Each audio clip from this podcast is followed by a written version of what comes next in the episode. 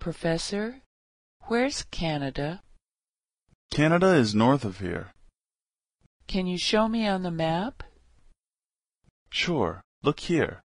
Canada is north of the United States. Oh, I see. Where's Mexico? Mexico is south of the United States. How about Connecticut? Where's that? Connecticut is east of New York. What state is west of Pennsylvania? Ohio. Okay.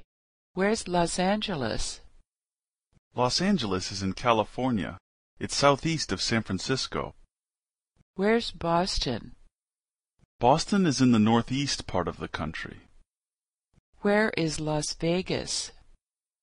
Las Vegas is in the southwest. Professor, where's Canada? Can you show me on the map?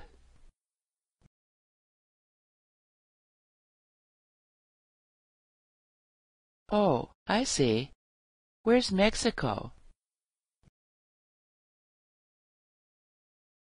How about Connecticut? Where's that?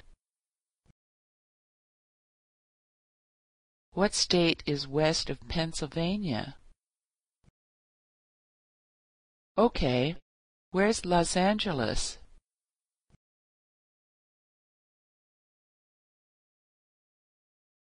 Where's Boston?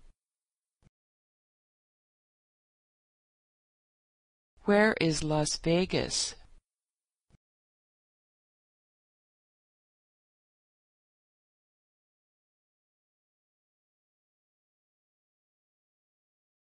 Canada is north of here.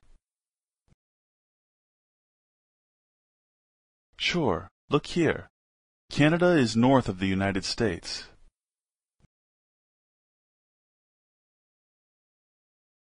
Mexico is south of the United States.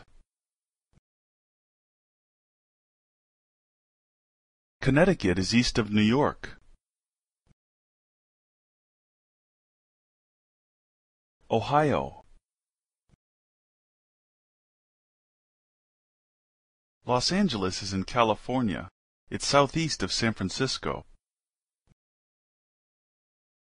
Boston is in the northeast part of the country. Las Vegas is in the southwest.